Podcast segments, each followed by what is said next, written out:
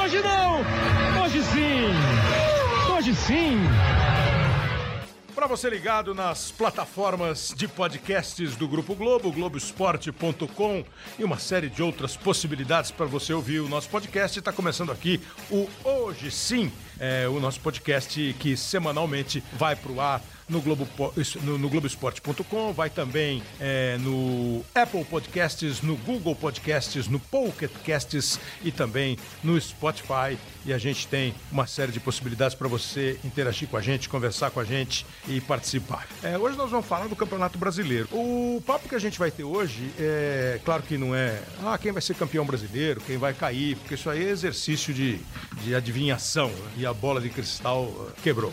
É, o Campeonato Brasileiro é um campeonato que tem algumas discussões muito interessantes. Né? Algumas frases feitas é, são utilizadas sempre para falar do Campeonato Brasileiro. É o campeonato mais equilibrado do mundo. O Campeonato Brasileiro tem pelo menos 10 candidatos ao título. Ah, no Campeonato Brasileiro, o primeiro colocado perde do último sem nenhuma dificuldade. Não, é muito cedo ainda. Nós estamos na 19 rodada, mas é muito cedo. Faltam ainda 19 jogos para a gente saber quem vai ser campeão, quem vai cair. E tem as outras frases que são frases assim mais cruéis com o campeonato. Ah, nós estamos na segunda divisão do mundo. Se você pensar na Europa, o futebol brasileiro, o Campeonato Brasileiro está na segunda divisão. Ah, mas também a gente perde os nossos jogadores muito cedo, eles vão embora. Assim que alguém começa a se destacar, o cara já vai embora. Aí do lado dos profissionais, né? Não temos tempo para treinar. Jogo quarta e domingo é, é uma maratona que ninguém consegue resistir. E a gente vai conversar sobre tudo isso. Como é que o jogo aqui é jogado? O jogo é bem jogado, a gente está muito atrás. É, o, o, Campeonato Brasileiro é às vezes esquecido pelos times que estão nas outras disputas. É, nós temos dois convidados aqui no nosso podcast. Um é o Marco Aurélio Souza, repórter aqui do Grupo Globo. Tudo bem, Marco? Obrigado por ter vindo aí. Tudo bem, Kleber. Estou é, bem curioso com esse formato formato novo, né? Todos os amigos que eu tenho, ah, eu ouvi o podcast, tá ou seja, é algo legal, é. né? Que está crescendo pelo menos aqui no, no país agora. Começando praticamente. É né? isso, assim, é, uma, é, um, é um meio brincar de rádio. É, exatamente. Ou que é uma das brincadeiras mais, mais legais do né? mundo. É, e aí tô, tô curioso e com saudade também de ouvir o nosso o outro convidado, convidado que fala do paraíso. Fala do paraíso. Porque o Marco Aurélio vai falar. O Marco Aurélio, você, você trabalhou, você é gaúcho, você gaúcho, é de Porto Alegre. Né? Gaúcho de Porto Alegre. É, mas morou bastante em tempo em Florianópolis. Então ele tem uma, uma visão do futebol do Rio Grande, que é um dos grandes vencedores do campeonato brasileiro, do, do futebol brasileiro. De Florianópolis, os times de Florianópolis, agora Santa Catarina tem muito mais representantes, né? Mas houve um tempo que a gente só ouvia falar do Figueirense e do Havaí. Aí começaram, Chapecoense, Criciúma. Criciúma fez boas temporadas, enfim. É... E agora, já há bastante tempo aqui em São Paulo, quanto? Mais de 10 anos? São 14 anos. 14 anos já trabalhando, fazendo a cobertura aqui em São Paulo dos, dos, dos, times paulistas e dos times brasileiros. O nosso outro convidado, ele tem a experiência de ter jogado o Campeonato Brasileiro, ter dirigido o time em Campeonato Brasileiro e hoje no paraíso, porque ele mora lá em Florianópolis, né? Diz que ele é fiscal da natureza agora. Ele pega o dinheiro dele no INSS. Isso. Né? Porque ele está na fila do, do desemprego. Né? Isso. Né? Então ele vai lá, pega o dinheiro dele, segura o desemprego e vai acompanhar. Pô, tá suja areia ali. Isso. Cuidado com aquela plantinha. O fiscal da natureza é Dorival Júnior. A maior dificuldade que eu tenho com ele, eu já disse isso para ele, é chamá-lo de Dorival Júnior. Porque eu lembro dele jogando bola né? Júnior. Júnior, só Júnior, camisa 5, Ferroviária, Palmeiras, Grêmio e outros times. O Dorival Júnior, técnico que passou a fazer parte de um grupo de elite dos técnicos brasileiros. Hoje é um telespectador do futebol brasileiro. Só por enquanto, né, Júnior? Obrigado aí pela, pela deixa, pela dica, pela chance de conversar aqui com a gente. Kleber, Marco, uh, aos ouvintes, é um grande prazer. Uh, uh, primeiro que você, você me deixou sem opções, porque você pontuou todas as possibilidades possíveis de fuga de um profissional de futebol, certo? Então, não tem muito que, o que acrescentar. E segundo, que realmente é isso mesmo. É, é, cinco meses como fiscal da natureza. É, é, a minha nova função aqui. E eu tô, eu tô feliz com isso, viu? Bastante. Então, Júnior, mas assim, antes da gente entrar no Campeonato Brasileiro mesmo como assunto, é, nesse período, lógico que você tem mercado. Eu imagino que o seu telefone deve tocar pelo menos uma vez, um dia sim, um dia não, vai, para ser para ser mais econômico. E assim, ô Júnior, tá afim de trabalhar em tal lugar? Até outro dia eu tava, ouvia que você esperava uma proposta de fora do Brasil. É, como é que é a vida de um treinador que tem currículo, que tem trabalhos bem feitos e que está fora do mercado já há quanto tempo, Júnior? Desde o fim do ano, né? É, do, do final do ano, Kleber. É, problema, Kleber, começou o ano passado, né? Mais ou menos no período que eu fui para o Flamengo. Eu uhum. tive uma reunião. Eu tive uma reunião aqui em Florianópolis com, com um representante de um clube árabe e ele pediu que eu aguardasse. E eu não vou mentir para você, eu não senti confiança uhum. naquela reunião. Enfim, dez dias depois eu estava assinando com o Flamengo e uns 20 dias é, depois da assinatura com o Flamengo, ele realmente ele trouxe a proposta que ele havia, que ele havia é, é, falado e, e eu fiquei eu fiquei meio desconcertado com aquela situação, porque eu tinha dado minha palavra e, e volto a dizer que eu na hora eu não sentia a, a confiança necessária, então aparecendo aquela situação é natural que todo profissional gostaria de estar trabalhando hoje no Flamengo, enfim. Quer dizer, preciso falar sim, sobre isso. Você você estava conversando com um time árabe, árabe aí veio o Flamengo, exato. você fechou com o Flamengo, aí o cara veio depois com a proposta e aí você não, não ia abrir mão do Flamengo. a proposta que ele havia falado, é, que que me apresentaria uma proposta em poucos dias e eu eu saí da reunião não muito confiante uhum. e enfim acabou acontecendo tudo aquilo e quando foi mais ou menos em março ele falou a mesma coisa para mim e, e eu, eu, eu segurei, fui a uma reunião fora do país, uh, retornei depois e, e imaginei que as coisas estivessem muito próximas de uma finalização. Tinha assinado uma documentação, lógico que dependia aí a partir daí. É, o clube teria 40 dias para me devolver a proposta, até porque o, o, início dos trabalhos se dariam mais ou menos por esse período agora.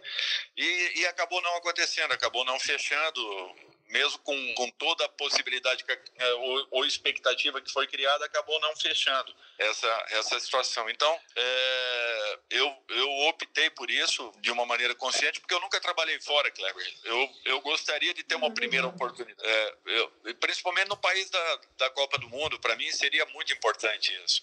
Eu tive uma nova reunião agora, durante a Copa América, com, com um, esse representante, enfim. É, é natural que agora, já sem a obrigação e sem a responsabilidade de um, de um acordo pré-assumido, é, eu fico aí no aguardo do próprio mercado. Mas é, eu estou tranquilo, estou consciente e, e, acredito que eu tenha feito certo porque eu precisava, é, nesse momento, é, é, dar uma oportunidade que acontecesse essa possível saída que acabou não, não vingando. Ah, mas isso ainda pode rolar, tal. Agora, é, você, toda vez que eu conversei com você e, e, que eu entrevistei você, você sempre foi muito crítico a algumas situações do futebol brasileiro.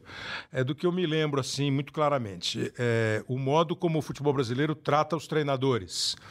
Mas também já me disse que os técnicos, vez ou outra, se defendem tratando os clubes de uma maneira que não seria ideal. É, você tem muita dúvida hoje como nós estamos formando os nossos jogadores, como nós estamos tratando o nosso mercado.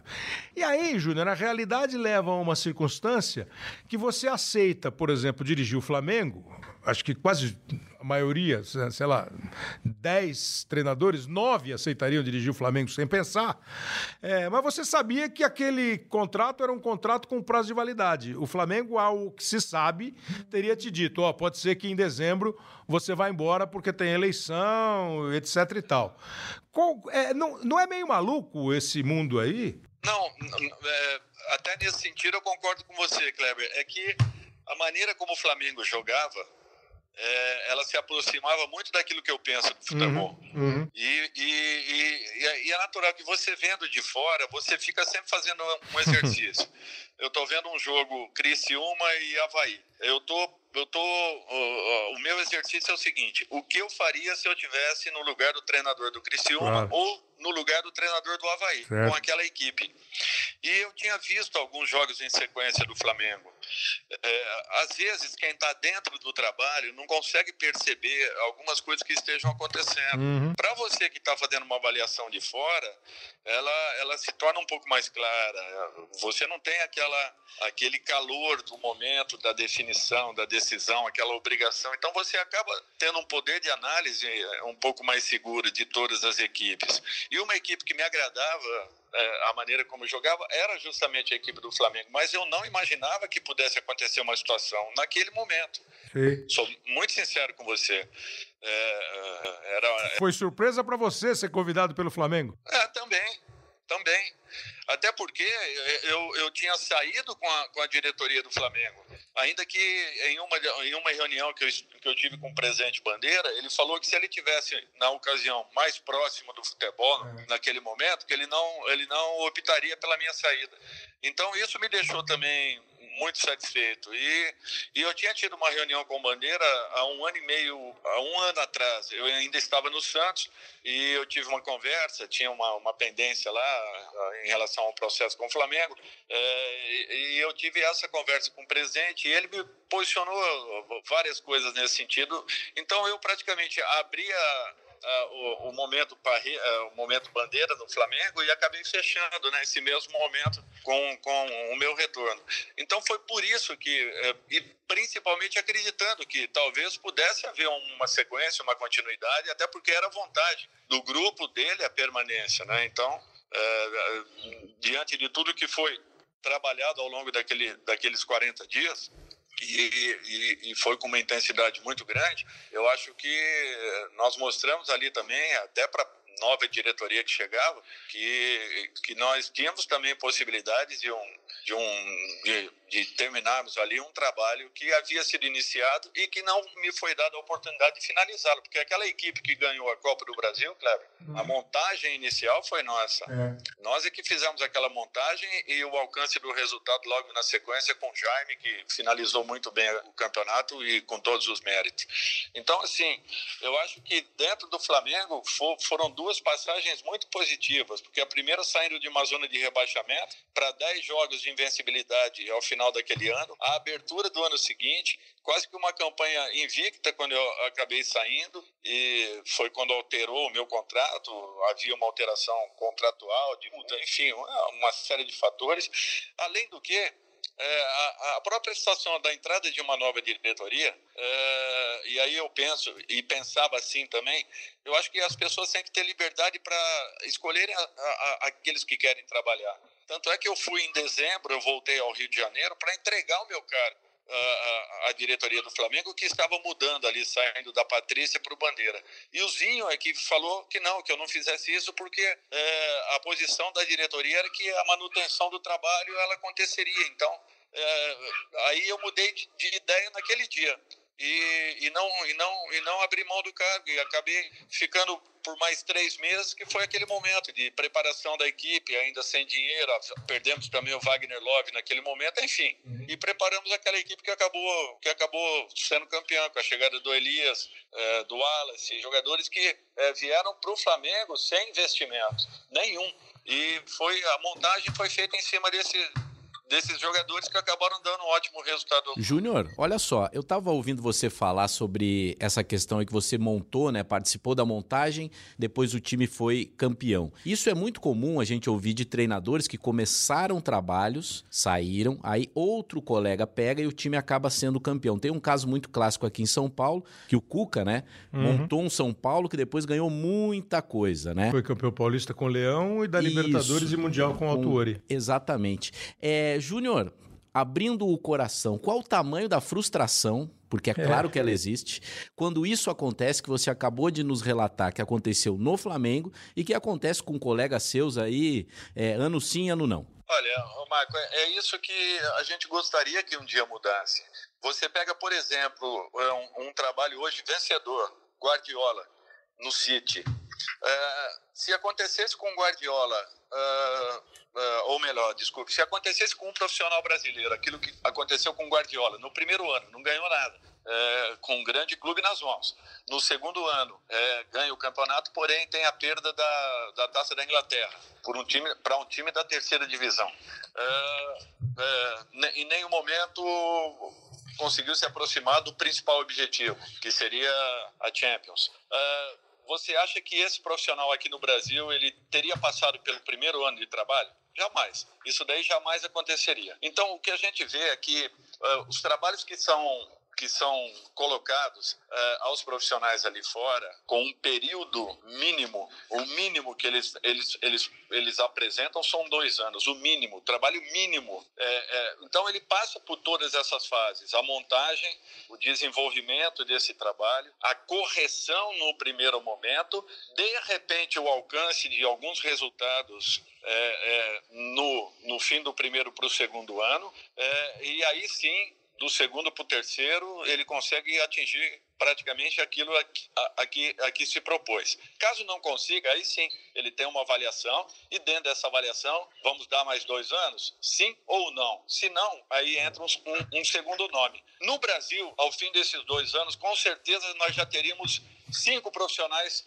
é, é, tendo passado pelo, pela mesma situação. Então, é natural, Marco, que é, o, o, o que vai montar dificilmente, pelas oscilações que acontecerão, ele vai conseguir é, é, perceber resultados é, ou, ou, atingir resultados, porque fatalmente esse trabalho vai passar por um segundo, de repente até por um terceiro e quarto profissional antes de atingir os objetivos. Então é essa grande diferença que eu vejo.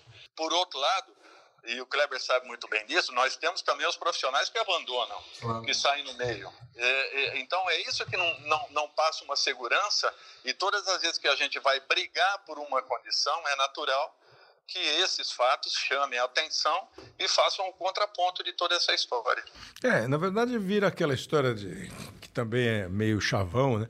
É círculo virtuoso ou círculo vicioso? É o ovo ou a galinha? É o fresquinho porque vende mais ou vende mais porque é fresquinho? O técnico abandona é porque ele sabe que pode ser claro. demitido. E, e começa a haver uma, uma, uma crise de confiança tamanha. Geral que a hora que o, o, clube se defende do momento de dificuldade trocando o técnico, porque a diretoria tira o peso, tira o, o, o foco de cima dela e diz para a sociedade: olha aqui, ó, não estava dando certo, eu mandei o Dorival Júnior embora e contratei o Marco Aurélio. E ao mesmo tempo, o Dorival Júnior, na hora que sente que a fogueira está crescendo, que o negócio está ficando quente, e aparece uma oportunidade e fala assim: olha, muito obrigado, eu vou embora. Então vira um círculo que não está. E ele falou do, do Guardiola, para mim, assim, o exemplo recente, né? Há, há, há, muitos exemplos, inclusive aqui no Brasil. Você vai encontrar aqui no Brasil, para você ficar aqui no Brasil. O Tele assume o São Paulo, perde o campeonato de 89 para o Vasco, perde o campeonato de 90 para o Corinthians, os dois no Morumbi. Em 91 ganha o Campeonato Brasileiro contra o Bragantino. É, vai para a Libertadores, é campeão, bicampeão, campeão do mundo, bicampeão do mundo. Valeu a pena segurar ou não valeu? Valeu a pena manter o trabalho, é, manter a, a, comissão técnica ou não valeu? E recentemente você tem o, o que para mim assim até mais do que o, o Guardiola, o Jürgen Klopp, que está no Liverpool há quatro, cinco anos, não conseguiu ser campeão inglês, não foi campeão de Copa Inglesa, chegou à decisão da Liga e perdeu, e no ano seguinte chegou à decisão da Liga e ganhou. Quer dizer, tá óbvio que o trabalho dele é. Todos os times têm essa paciência, nem na Inglaterra tem porque você vai uh, do outro lado da rua do City e o United, depois que saiu o Ferguson, começou a virar virou uma, um time brasileiro. virou um time brasileiro de fazer e aqui nós temos uma média de seis meses praticamente de trabalho de um técnico. A média de permanência de um treinador num clube brasileiro é cinco, seis meses. Quer dizer, aí é. Kleber, é tem uma coisa. Meses, Kleber. Três não meses? São, é, não são nem cinco. A, a, a grande. A é que eu tô pensando nas férias e na pré-temporada. Também, se juntar tudo isso aí, sábados e domingos, tudo bem. Exato. Dia, dias úteis, eu tô pensando em dias úteis. Então, você vê, Kleber, e, e, e de lá para cá, o que, que o Manchester conseguiu, Nada. conseguiu organizar? Claro. Com, com jogadores. É, é... Com dinheiro para pegar, né? Contratar, né? Exatamente. Você vai pegar na prateleira, você vai na, na, na, na nas prateleiras mais altas, né? Yeah. possíveis. Por quê? Porque você tem potencial para isso.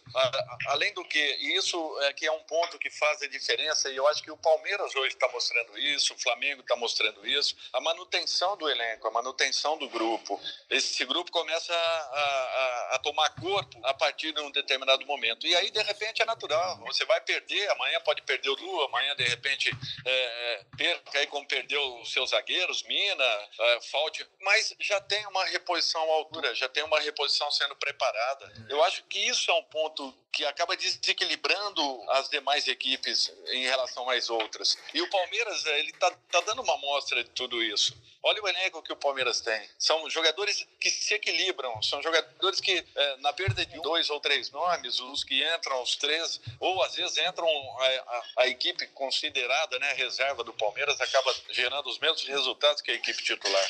O Flamengo caminha para isso. É. Eu acho que o Grêmio viveu esse momento com essa garotada que estava lá dentro, que agora é natural, comece, comece a perder algum, algum já perdeu alguns nomes importantes e está buscando uma reposição rápida ali para esses, esses nomes que esses garotos que estão chegando justamente para tentarem cobrir essas perdas que aconteceram. Então, é, mas é, as equipes que mostram mais consistência são essas, é, que apresentam um trabalho que já tem uma dinâmica, que tem um desenvolvimento, que tem uma correção, que tem uma, algumas pequenas alterações e que mantém a mesma postura aí é, por mais de, de dois anos.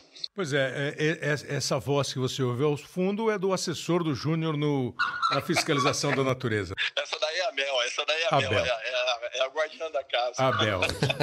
o, o, o, o Júnior, para falar de campeonato brasileiro, o Dorival tem experiência é, em vários times, né? É, trabalhou em três grandes do Rio, o Flamengo, o Fluminense e o Vasco. Trabalhou em três grandes de São Paulo, Santos, São Paulo e Palmeiras. É, no Rio Grande do Sul, ele não trabalhou no Grêmio como técnico, jogou no Grêmio e trabalhou no Internacional. E ainda tem Curitiba, Fortaleza, Esporte, Figueirense. Enfim, é uma experiência muito grande. E passou uma que a gente vai registrar agora, que é Campeonato Brasileiro, com um título conquistado, dirigindo um time grande, mas sofrendo ali, pegando no pesado da Série B. É o gol do título! Aponta, atira! Guardou! Vamos todos cantar de coração.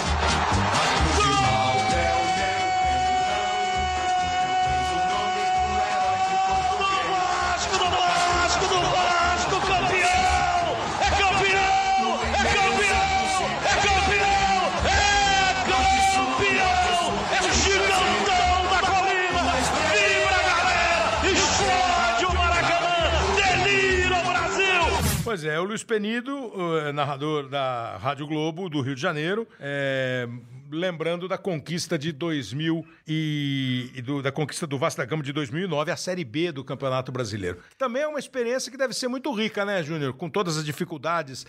É muito diferente a tal da... É porque eu fico assim meio louco quando um time grande cai e o cara fala assim, nós vamos montar um time de Série B ou um time de Série A? Bora, você tem que montar um time com a sua capacidade financeira e com o tamanho da história do seu clube. Porque se você montar um time, é, vamos imaginar que exista time de Série B e time de Série A. Se você montar um time de Série B, hoje em dia, camisa não dá título. Você tem que montar um time para ganhar a Série B e voltar logo. Mas é uma experiência que deve ser muito, muito rica, assim, para a gente entrar agora para valer no Campeonato Brasileiro. Olha, Kleber, é, eu, eu, eu poderia ter perdido a oportunidade de outros trabalhos que fossem mas eu não gostaria de ter, de ter deixado de passar por esse momento com o Vasco da Gama. E um fato interessante, Kleber, é, eu estava ainda vivendo o Campeonato Brasileiro com Curitiba, aquele ano nós fizemos uma, uma grande campanha, 2000, 2008, Curitiba, é, além de ter o artilheiro da competição, Keirson, fez uma, uma campanha muito boa, muito tranquila. É, eu ainda estava dentro do campeonato quando eu posicionei a diretoria do Curitiba, que eu não eu não ficaria para o ano seguinte.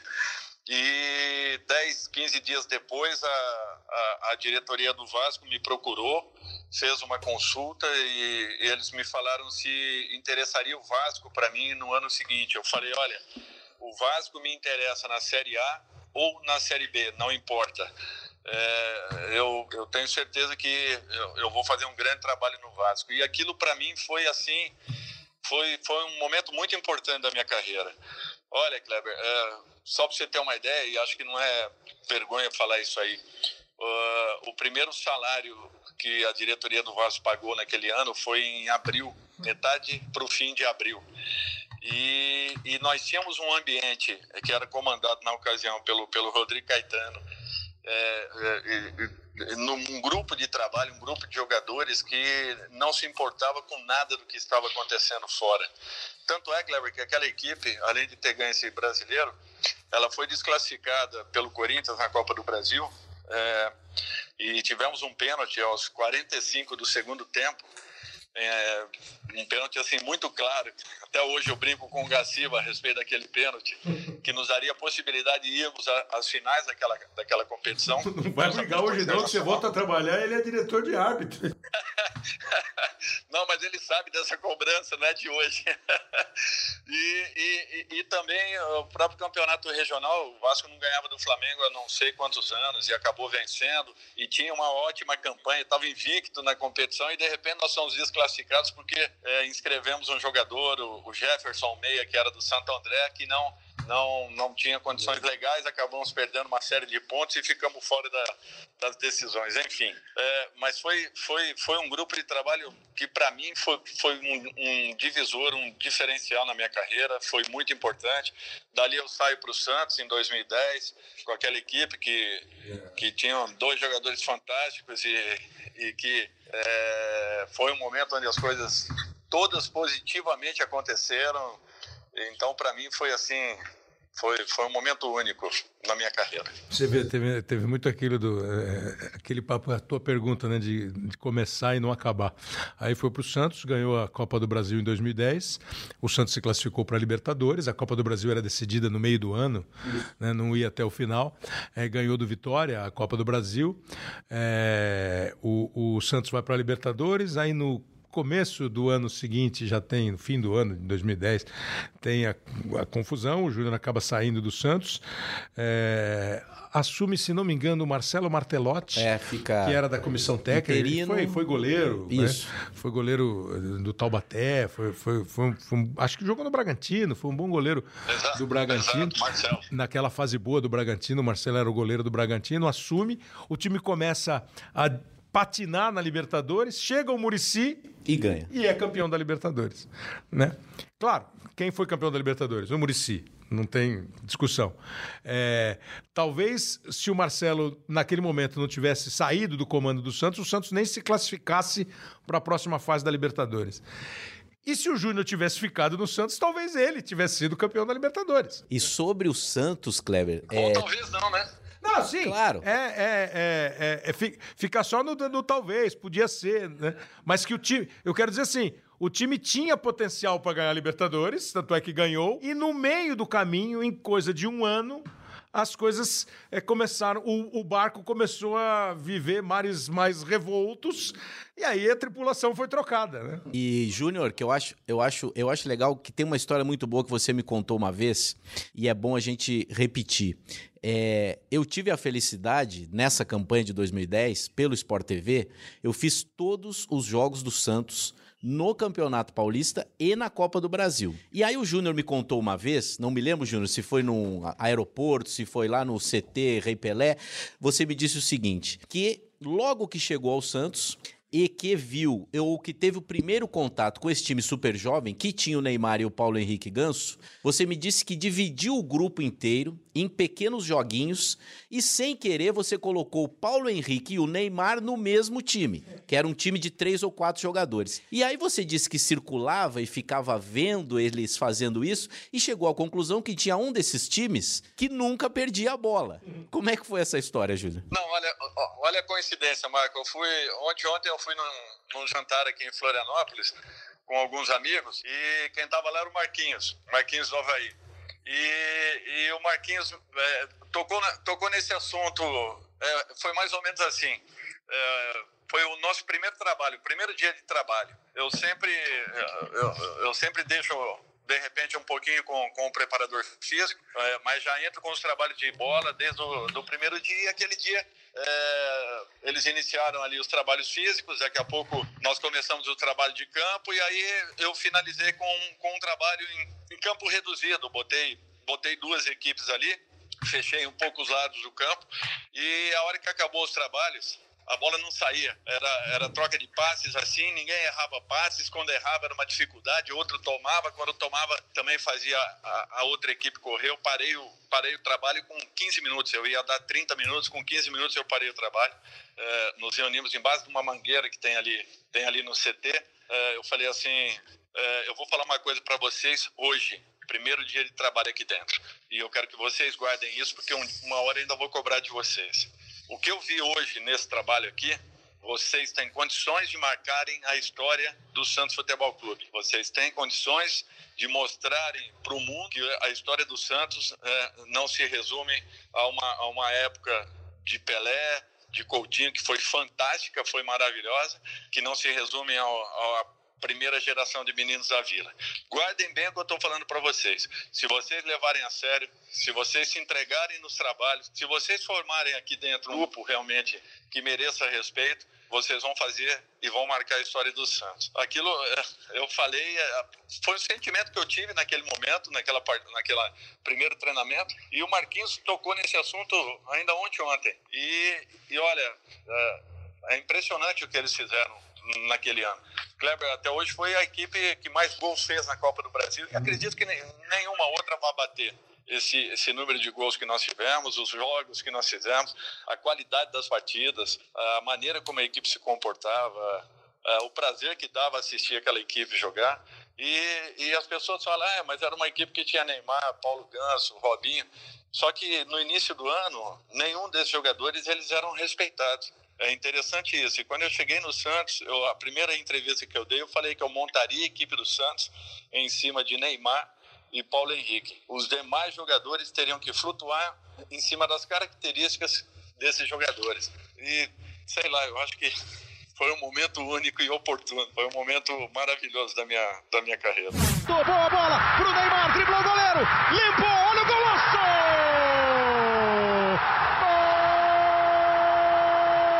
Olha o Paulo Henrique. Que bolão pro Neymar! Gol!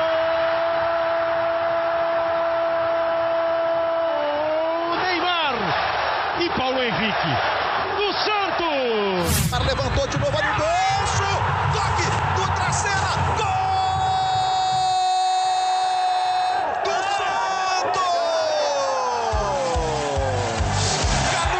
Simão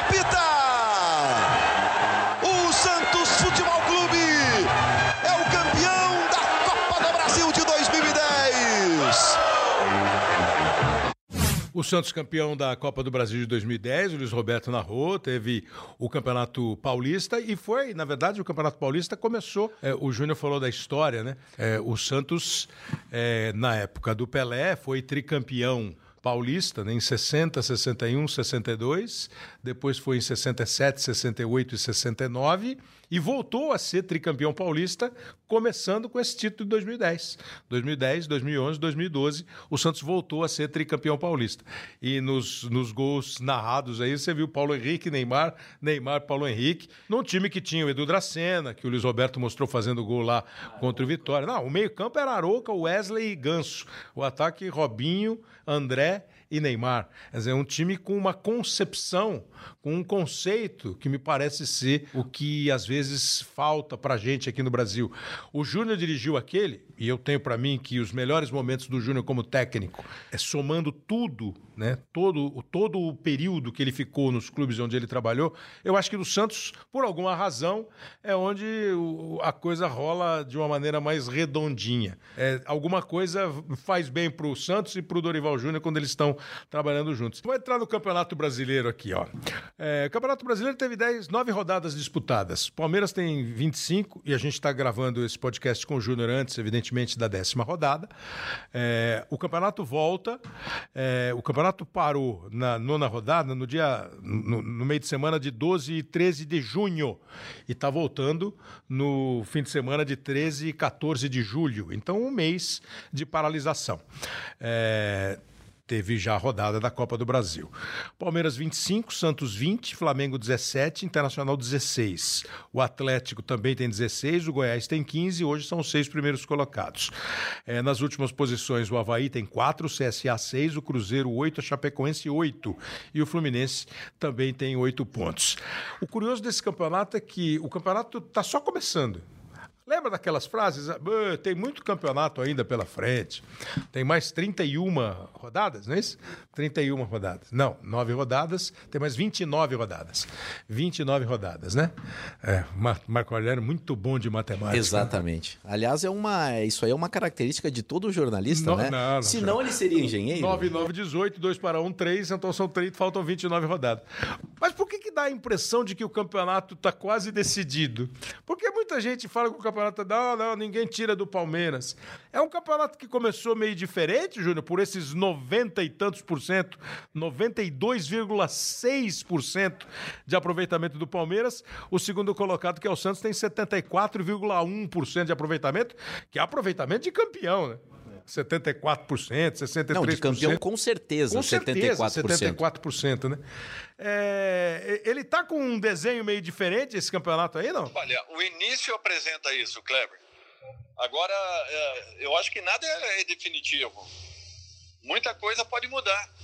É, eu, eu já vi campeonatos darem uma volta muito grande e algumas equipes terem uma evolução depois de uma parada algumas perdendo jogadores, outras ganhando novos valores. E principalmente agora que eles tiveram a oportunidade desses, desses quase 30 dias aí de trabalhos. Eu acho que isso daí pode sim fazer uma diferença considerável. Além do que, Kleber, tem um, tem um aspecto importante. Hum. As equipes estarão voltando agora e eu fiz uma conta rápida, se não me falha a memória, se eu não estiver errado, serão 27 dias, 8 jogos. É, muitos, e o mês seguinte. Oi? Muitos, muitos de todos que estão envolvidos na Copa do Brasil e na, Nas e na Libertadores. três né? competições né? eles vão fazer esse Nas número aí mesmo. competições. E, é. por exemplo, o Santos já não tem mais essa preocupação. Não uh, tem. O Santos terá toda a atenção voltada só brasileiro. Campeonato Brasileiro, só brasileiro. E é o vice-líder da competição nesse momento. Então, de repente, daqui algumas rodadas, justamente porque o maior problema que eu vejo, Kleber, no futebol brasileiro são a, o excesso de jogos, isso aí eu nunca escondi de vocês, o excesso de jogos, as distâncias percorridas, o pouco tempo de recuperação. É, é, muito simples, Kleber. Você faz um jogo em casa e você tem uma derrota, você vai sair no jogo seguinte para pegar o Corinthians em São Paulo, para pegar o Inter em Porto Alegre, para pegar o Atlético lá em Minas. Enfim, é, é, é, um campeonato muito complicado, muito difícil. A vantagem hoje é considerável. Mas são apenas aí, é, como você disse, nove rodadas, não é? Sim. Completas. Nove rodadas completas, eu acho que é muito pouco tempo para que a gente já tenha uma definição. E eu não tenho dúvidas que é, é, as oscilações vão acontecer. Lógico que o Palmeiras se preparou para que não, não aconteça. Flamengo, Santos se prepararam, mas também se prepararam as equipes que estão na quinta, na sexta, na oitava, na décima colocação para uma arrancada. Então, eu acho que muita coisa pode acontecer ainda. Eu, eu não eu não tenho como afirmar nada nesse momento, não, não faria e tenho certeza que essa competição ainda pode nos mostrar aí outros caminhos. Só sobre o, sobre o líder, Kleber, né? Que é até algo que eu vou acompanhar pelos próximos 15 dias.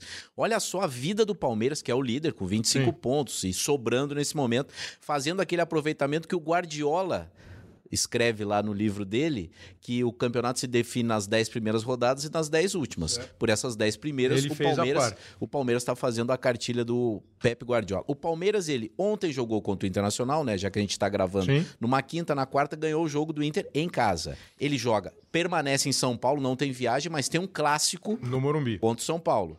Na quarta-feira, ele vai a Porto Alegre Copa do Brasil. É nacional. Ele sai de Porto Alegre e vai a Fortaleza, Campeonato Brasileiro, jogo sábado. Ele vai dos 4 graus para os 30 graus. E tem mais, que aí vem o grande finale. Que é Ele é sai de Fortaleza e vai para Mendoza, na Argentina, que deve estar tá zero grau. É, vai, vai, vai, voar uns 2 mil quilômetros em dias. Meu Deus do céu, em, em, em 10 dias ele vai fazer tudo isso. Imagina aí o mapa, ó.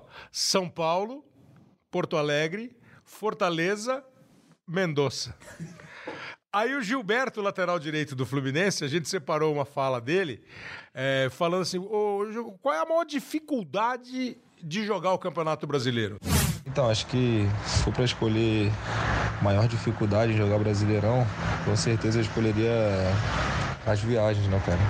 É, porque, por exemplo, você joga, em, joga na quarta-feira em Porto Alegre, é, que depois tem um jogo num, num sábado ou num domingo no final de semana contra um time do Nordeste, né?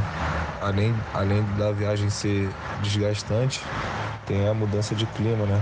Você sai de um frio intenso, por exemplo, no inverno, e vai jogar no final de semana no Nordeste, onde geralmente até no inverno a temperatura continua, continua quente. Então, com certeza, as, as viagens é o que torna o Campeonato Brasileiro mais difícil, né? Até porque o Brasil, diferente da Europa, é, dos, dos países da Europa, né? É um país muito grande. Então, além disso, o tempo de viagem, às vezes, de uma cidade para outra é um pouco mais longo, né? Parece que ele estudou a tabela do Palmeiras para dar esse depoimento, né? Que a Vitória Leite, produtora aqui do Grupo Globo, conseguiu com o Gilberto, que é exatamente isso. Falou Porto Alegre, Nordeste, temperatura alta, temperatura baixa. Então, Júnior, mas essa assim, é, é, é, eu imagino que seja duro convencer o torcedor de que essa é a maior dificuldade do campeonato. Eu entendo completamente que seja. É, para efeito. É, eu já ouvi até colegas falando assim: pô, mas o quê? O cara não vai de cavalo, pô, o cara vai de avião, bonito, não vai é, no lombo do. do... Agora, é, é, não é difícil convencer que essa é a maior dificuldade do campeonato brasileiro? Não, claro que é difícil, Kleber. Até porque não é só essa dificuldade. Eu acho que é, hoje, hoje, é, e a gente consegue resumir o Campeonato Brasileiro assim. Os nossos grandes valores estão fora do país. Eu acho que, em termos de nível técnico, é natural que nós tenhamos um campeonato que deixe muito a desejar em relação a tudo aquilo que nós ganhamos aí fora. Você pode ver a velocidade da bola aí fora é completamente diferente das, das nossas partidas. Por quê? O campo? Gramado, qualidade de gramado, uh, o próprio trabalho trabalho desenvolvido pelos nossos jogadores. Isso tudo aí tem um peso muito grande. No momento em que você faz um domínio, o domínio, aquele domínio que você já tem que ter a bola para poder carregar, não aquele domínio que você para no corpo, a bola ainda segura no teu corpo, ela desce, ela vai escorregando. Uhum. Hoje em dia a velocidade do jogo é completamente diferente da minha época, imagina de anos a, a, a, atrás.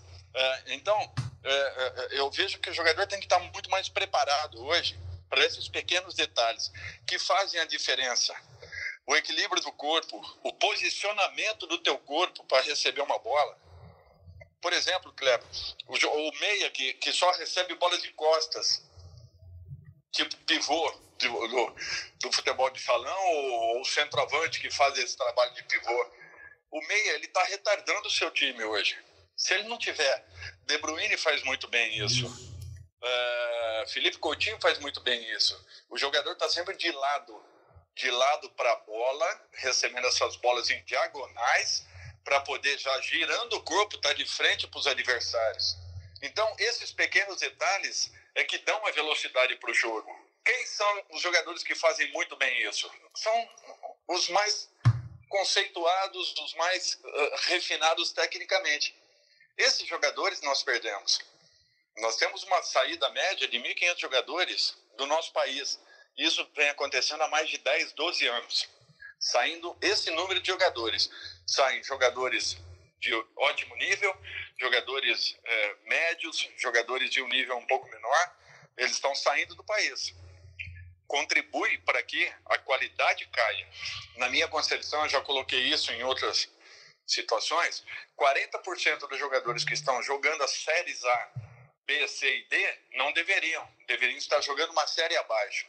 Porém, pela necessidade, pelo momento, pela saída exagerada dos nossos atletas e uh, um outro fato que contribui, Kleber, você pode perceber que a grande maioria dos jogadores sul-americanos que estão saindo e saem com pouca idade, eles finalizam a sua formação na Europa é. Ou seja, é, Vinícius Júnior, 19 anos, jogou, é, ele não jogou 30 partidas pelo Flamengo. não jogou. Rodrigo não jogou 30 partidas pelo Santos. Uh, Lautaro, Lautaro Martinez não jogou é, 50, 60 partidas pelo River, né? É. Isso. Exatamente. Diferente um pouco da situação do Neymar. O Neymar, o, o Neymar, ele finalizou a formação dele no Brasil. Foi para lá já ele... para ser estrela, né? Exatamente. O que ele leva para a Europa? Ele leva a nossa ginga, é. ele leva a velocidade, a mobilidade, a destreza, é, a habilidade de um modo geral. Ele leva, ele carrega isso com ele. Ele pode moldar um pouco a, a, a forma dele jogar na Europa, mas ele não vai perder a essência. Uhum. Os nossos jogadores estão perdendo a essência. Um para um do Everton hoje é um absurdo, quando na realidade toda pequena equipe do interior tinha no mínimo dois, no mínimo dois pontas que eram ótimos no um para um. Eu tô, eu tô errado nisso? Não. Claro que não. É, então, é, é, é, você, você, nessa sua resposta, você, assim, na nossa intenção de fazer um painel do Campeonato Brasileiro, é, você apresenta, assim, a maior dificuldade, a maior fragilidade que nós temos, que é exatamente é, a dificuldade, tem a dificuldade é, geográfica do país? Lógico que tem. Né? Tem uma dificuldade financeira e eu tenho um pouco de é, dúvida se ela é só financeira ou se ela é quase hoje um, se ele, essa dificuldade é quase o modo de operação do futebol brasileiro, forma e vende. Forma e vende. Ah, forma e vende porque está sem dinheiro. Exato, Bom, é uma ciranda. Mas se você está sem, é, você está sem dinheiro, quando você vende, você tem que ter dinheiro. Uma hora, uma hora, essa ciranda, essa roda tem que girar um pouco mais lenta. Né? Ela tem que. que... Eu acho que, eu acho que é, é, é o próximo passo, que é o que está começando a acontecer no país. A Europa veio com uma proposta para o Renan Lloyd e o Atlético falou não. O Atlético. Em, é, momento é que momento... sejam poucos os times que consigam dizer não. Sim, mas, mas Kleber. Tem que começar, né? Momento, em outro momento, 6 milhões de euros seria um absurdo. 8 milhões de euros, nossa, seria uma venda fantástica. Ou, ou, de repente, o Atlético recebe uma proposta de 8, não aceita. De 10, não aceita. De 12, não aceita. E o jogador sai daqui por 20. Então, São nós Paulo estamos que começando... recusou 40 para o Anthony, né? Exato. Nós estamos começando a aprender a vender. Espero, nós nunca nos preparamos para isso. É, mas eu acho que o, ainda nessa, nessa, nessa ciranda que o, que o, que o Júnior começou e que você complementou, é, de fato está começando essa volta positiva. Se a gente pensar no Palmeiras, no Flamengo. Eu tenho dúvida, gente. Palmeiras, eu, eu, não, não, eu, eu te explico por quê, Cleber. Porque eu acho, que eu acho que tem uma coisa que está surgindo.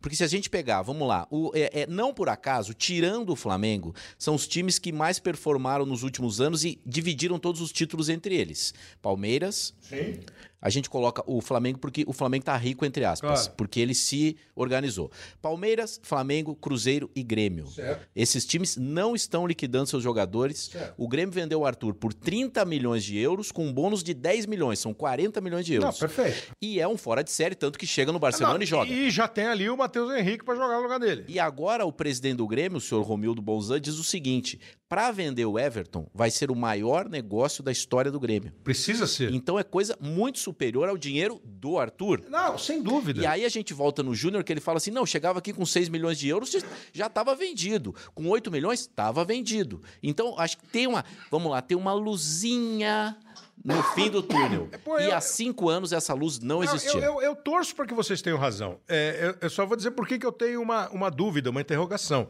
É, o Júnior fala, um, um, um, ele citou um caso que me parece ser assim, uma situação que me parece ser a mais é, é, real. Nós temos jogadores de todos os níveis saindo. Sai o Everton, que seja por 200 milhões de euros. Sai o Jean Lucas, que estava aparecendo bem aqui no Santos, que o Flamengo emprestou e vai embora também. E sai o. Eu estou falando do Jean Lucas, que eu acho um, um, bom jogador, mas que tinha um nível de popularidade, de sucesso ainda muito distante. Né? E vai sair o cara intermediário. O Renan Lodge, essa era uma promessa para ser lateral da seleção brasileira. Era não, continua sendo. É, nós perdemos a possibilidade de ver esses caras mais tempo aqui. Um elenco só vai ser bom de um ano para o outro quando ele mantiver pelo menos 70% desse elenco. Porque se tu, você começar a rodar o tempo todo, aí o time o que, me, o que me assusta um pouco, os times não ficam ricos. Você citou quatro mais ou menos ricos. Riquinhos. Dois claramente ricos o Flamengo. E até nem pelo motivo de venda, que é o caso do Palmeiras, no, que tem um super patrocínio. É? E o Flamengo, ao que eu sei, essa é outra que eu queria um dia perguntar, o que, que o Flamengo fez? O que me dizem? Ah, o Flamengo controlou gasto, o Flamengo passou a pagar o que podia, o Flamengo topou fazer um elenco menos rico, o Flamengo negociou as dívidas, o Flamengo usou a marca do Flamengo de 30 milhões de consumidores para vender camisa, para vender anúncio, para vender ingresso, para vender o que quer que seja, e o Flamengo passou a faturar mais do que gasta, e o Flamengo hoje pode gastar no padrão do faturamento dele. Então ele passou a ser um time rico. Agora, se você não mantiver o elenco, fala para mim há quanto tempo o elenco do Grêmio é esse elenco na sua estrutura não, básica? Há bastante tempo. E a o gente do Cruzeiro. E a gente pode até citar uma coisa que é muito louca. A gente está falando já várias vezes, a gente já citou o Everton Cebolinha, que é o jogador do momento claro. no país. O Everton, na campanha da Libertadores vitoriosa do Grêmio, ele é um coadjuvante que quase claro, não aparece. Claro, porque o, porque o Grêmio já teve o Pedro Rocha, que já foi e já está de volta no Cruzeiro. Aí teve o Fernandinho, que já tinha sido, voltou a ser e já foi embora. Porque esse eu acho que é uma outra, essa é uma outra mágica do Renato. É, alguns jogadores que. Fala para mim, quando o, o, o, Grêmio contratou o Cortez, o que, que devem ter falado? Ele estava indo para o Náutico, ele estava indo para a Série C. A, a, a, minha dúvida é se esse, é, é, esse, esse negócio vai rolar dessa maneira, porque quando o, o Neymar Teve lá a ação do Luiz Álvaro, falecido presidente do Santos, ex-presidente, e ele segurou o Neymar. Quando estourou a venda do Neymar, o assunto começou a tra ser tratado como mal cheiroso.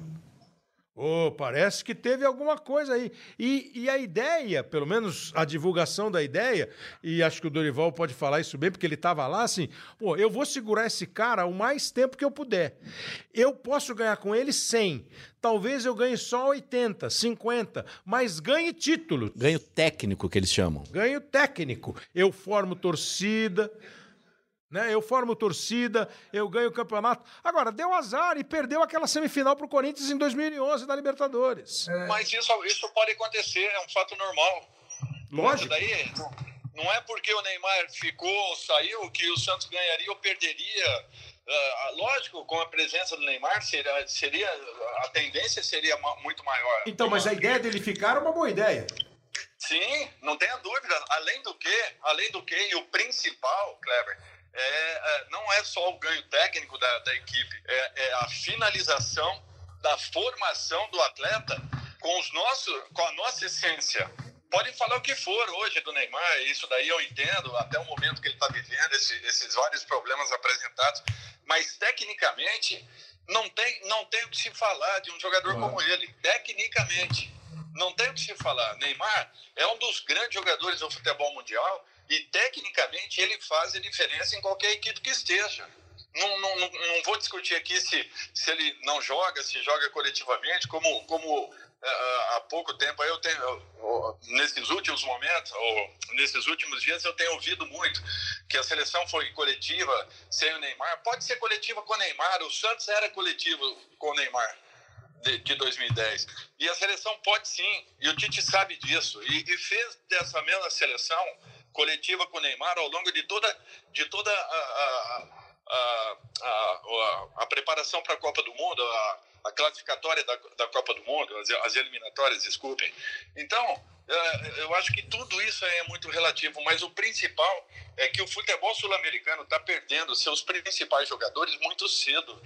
E quando eles voltam, eles já voltam com uma outra cabeça eles voltam para as seleções, eles voltam com uma outra cabeça, Sim. já formados de uma outra forma. Sim. Então, é isso que eu. É, é, apenas nesse sentido que eu, que eu acho que a Comembol, a, a CBF, a AFA, a Federação Peruana, tinham que, que pensar numa maneira da gente ter os jogadores um pouco mais de tempo no país. É. De origem de cada um. Seria o ideal. Agora me fala uma coisa: é, onde entra E, e, e, um, e uma outra, uh, a, a, contramão do negócio, assim, eu estava lendo anteontem, outro dia, o Palmeiras fez uma das principais contratações nessa parada, é, Ramires, o jogador de 32 anos, blá blá blá.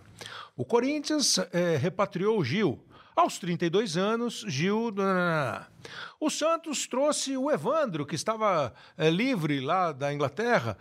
Aos 32 anos, então nós estamos fazendo um caminho diferente, né? A gente vende muito cedo e a gente contrata quando o cara já está é, formado e agora eu queria que você falasse assim resumidamente para nós é, qual é o trabalho ou a participação do técnico nessa parada. Porque, Júnior, me incomoda profundamente quando um técnico brasileiro diz que o jogador é bom ir para a Europa porque ele vai melhorar taticamente. Puta, me incomoda. Me incomoda muito. Né? Me desculpa, mas isso aí, isso daí, então nós estamos depondo contra o que a gente está se preocupando em fazer. Óbvio. Fal falar uma coisa dessas? Óbvio. E eu já ouvi grandes profissionais. Aliás, já perguntei isso para profissionais. Pô, vou dar um exemplo, claro. Perguntei isso para o Carlos Alberto Parreira, técnico da seleção brasileira. Eu falei, Parreira, isso não é um tiro no pé? Ele parou, pensou e falou assim: é.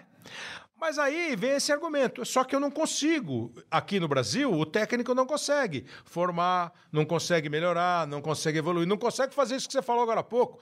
O cara tem que receber de lado, porque ele já precisa não sei mais o quê. É, porque não dá tempo. Porque se o cara receber de lado quatro jogos e perder quatro gols, você vai embora.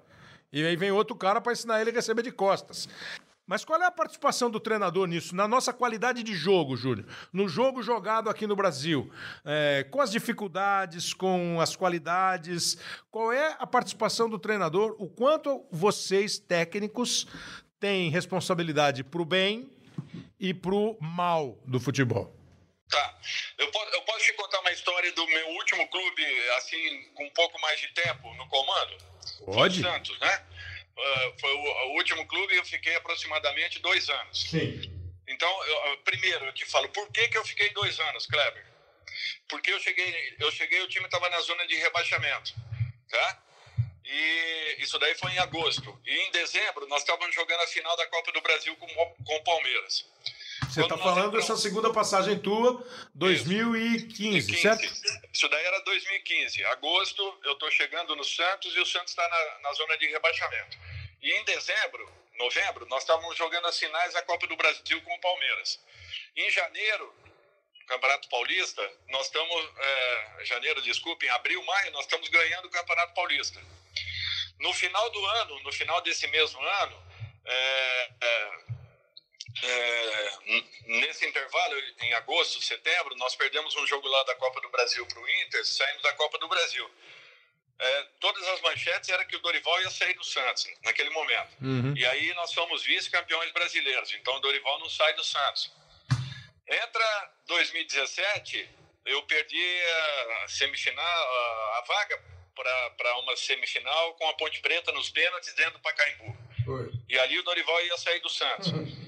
E aí nós estamos na Libertadores, o único time invicto da Libertadores, pô, ganhando, empatando na altitude, jogando com a menos, perdendo o jogo, conseguindo empatar, enfim.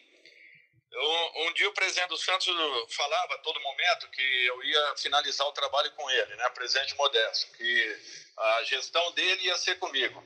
E eu falei, presidente, não fala isso, porque nós ainda não perdemos dois jogos seguidos no Santos.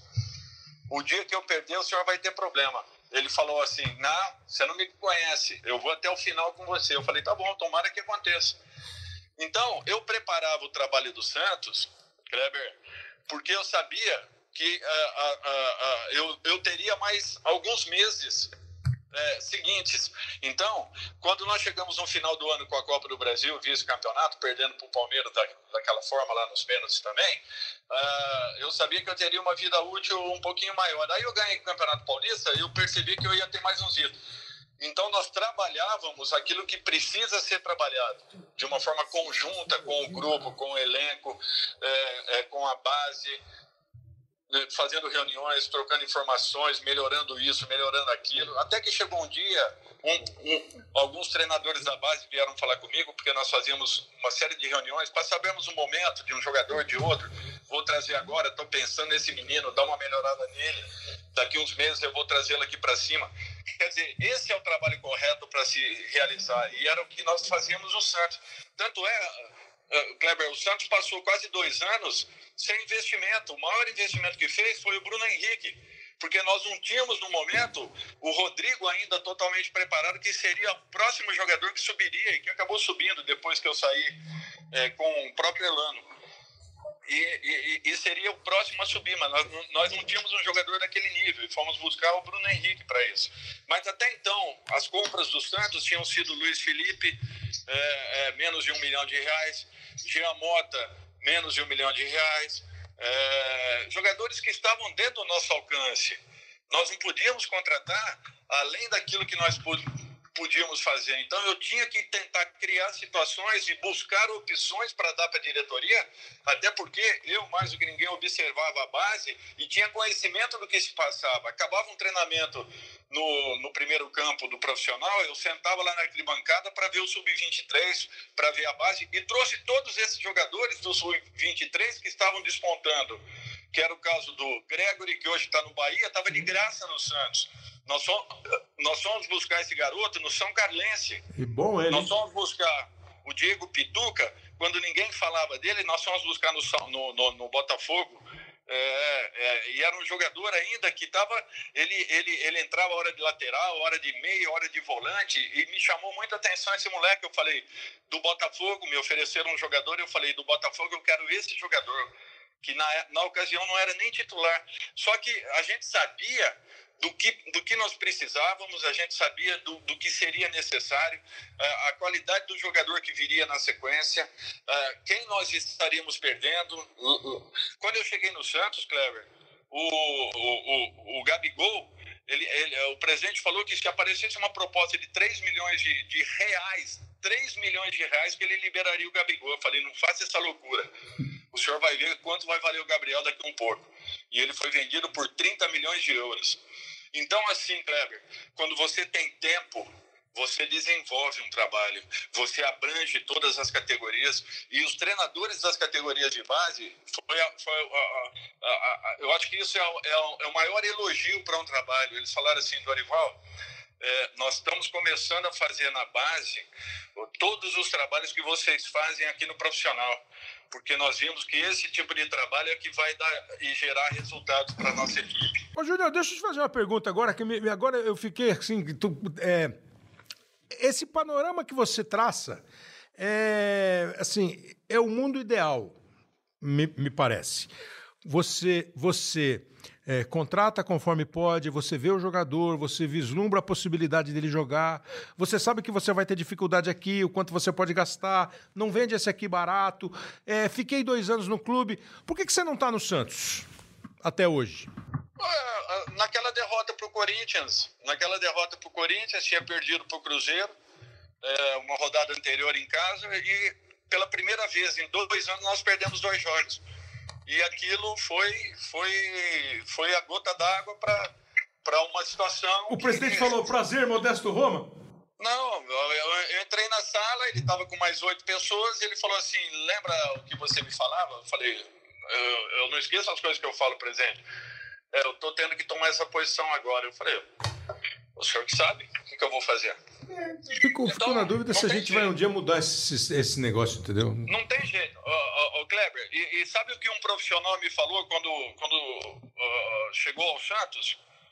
Que ele não, ele, não, ele não sabia como, com as condições de trabalho que ele havia encontrado, nós conseguíamos fazer frente ao Palmeiras em todas as competições que nós disputávamos, porque nós somos vice-campeões da, do, da Copa do Brasil com o Palmeiras, nós é, tiramos o Palmeiras da, da semifinal do Brasileiro e perdemos o Campeonato Brasileiro justamente com o Palmeiras.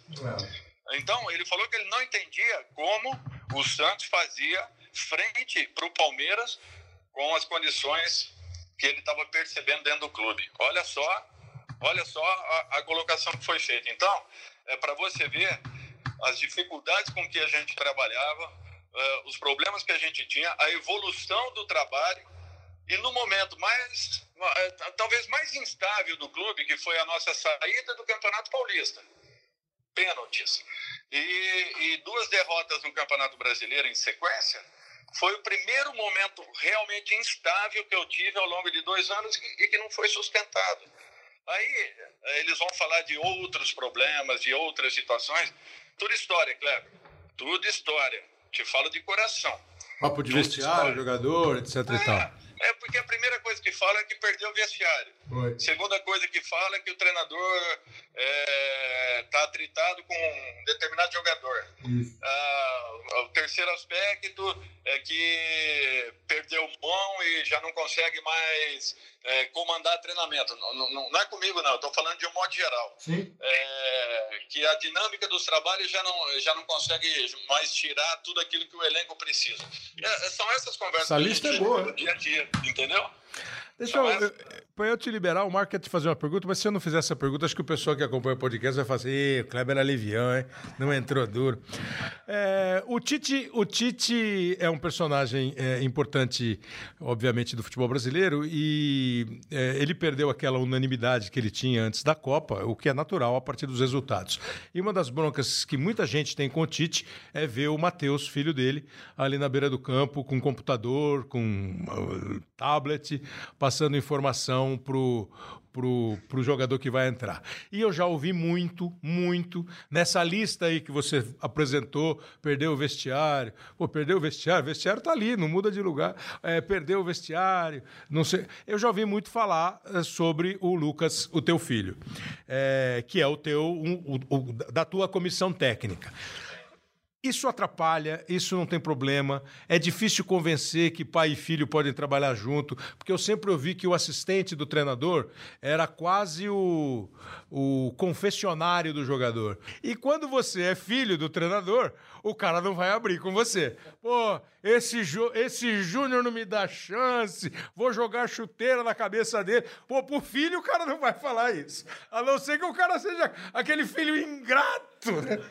Como é que é essa relação, Júnior? Faz bem, faz mal? E vocês não são únicos, né? O, o, o, o Espinosa trabalhou muito com o filho dele, o Rivelino. O Carpegiani trabalhou muito com o filho dele. E outros tantos. O Nelsinho, é, quando o, antes do, do Eduardo virar treinador.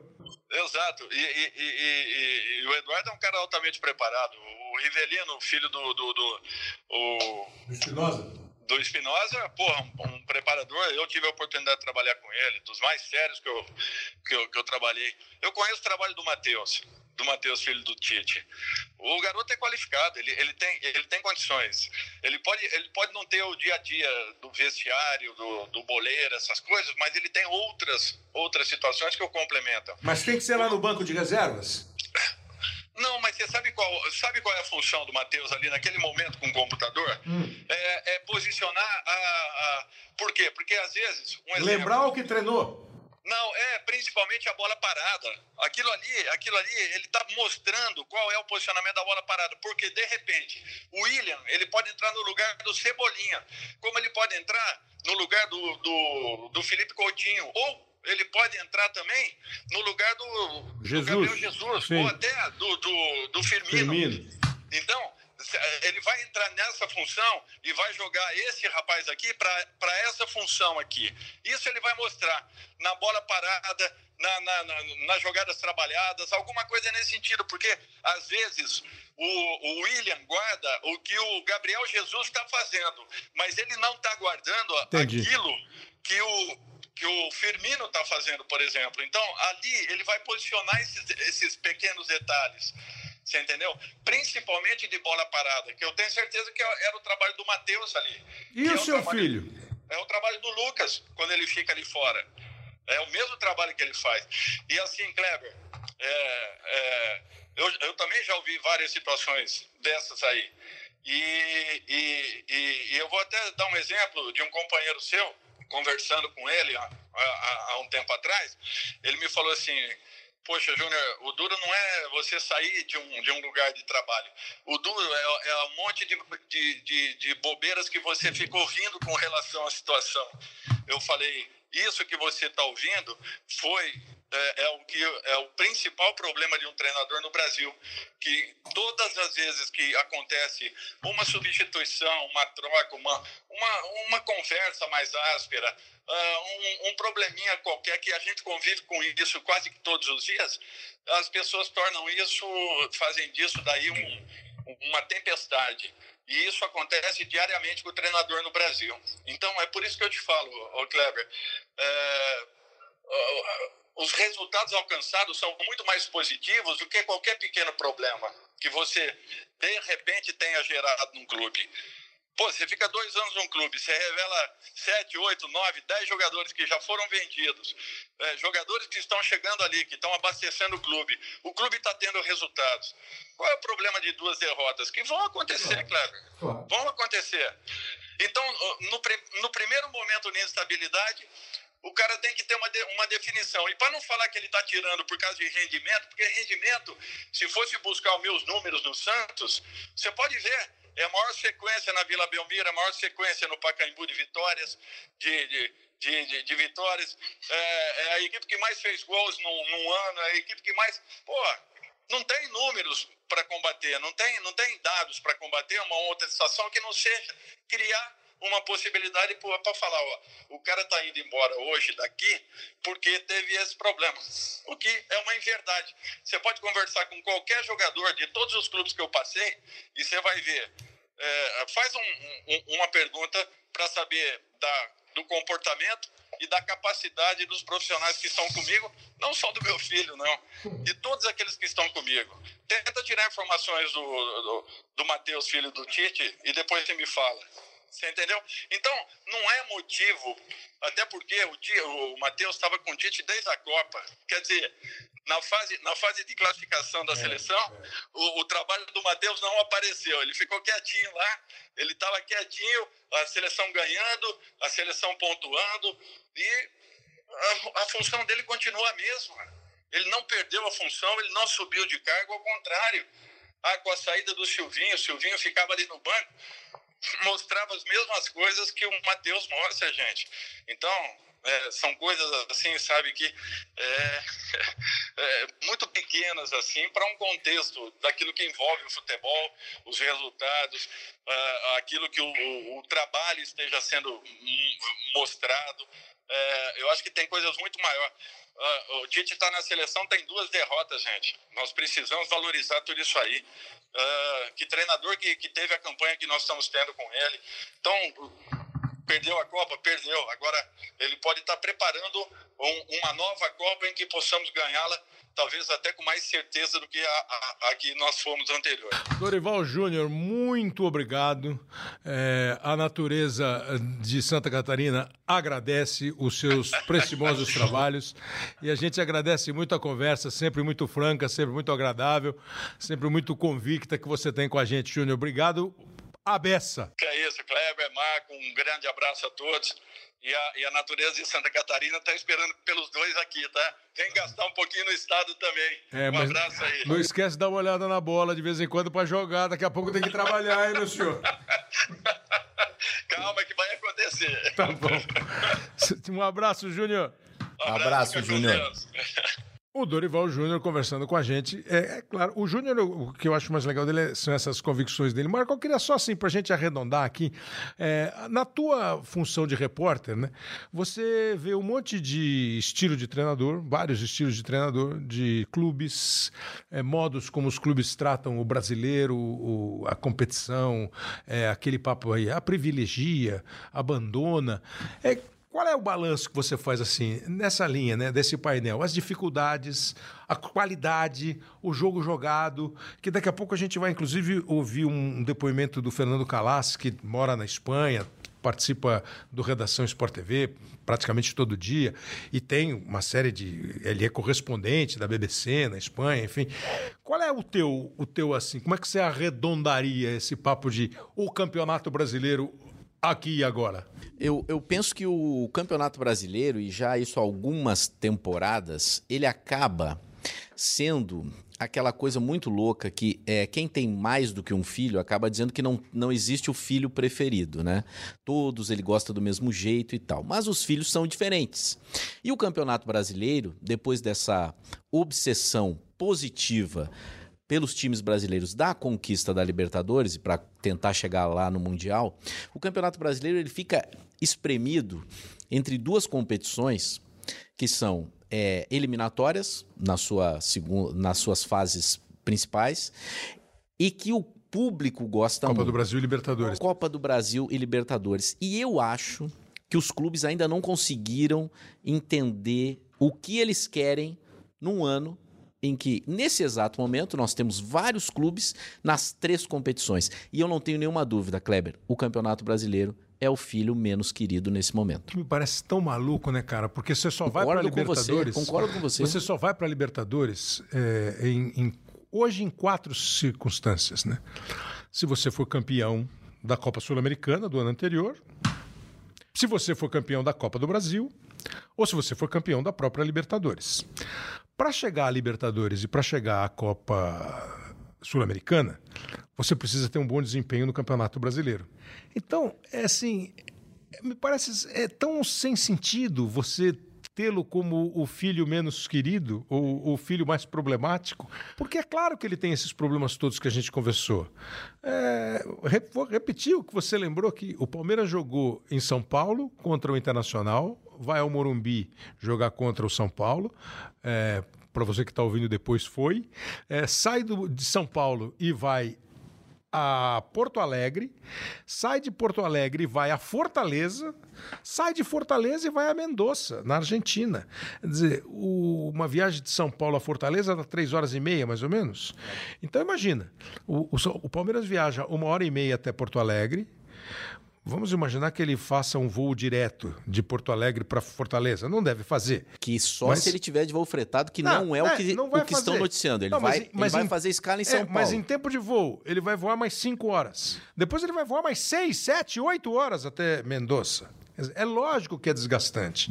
Que, porque não é só o conforto da viagem, é o tempo que você perde de treinamento, de recuperação, de trabalho de, de fisioterapia, É a de perna dobrada, sentada, Claro. o, o cara sentado. Lógico, lógico.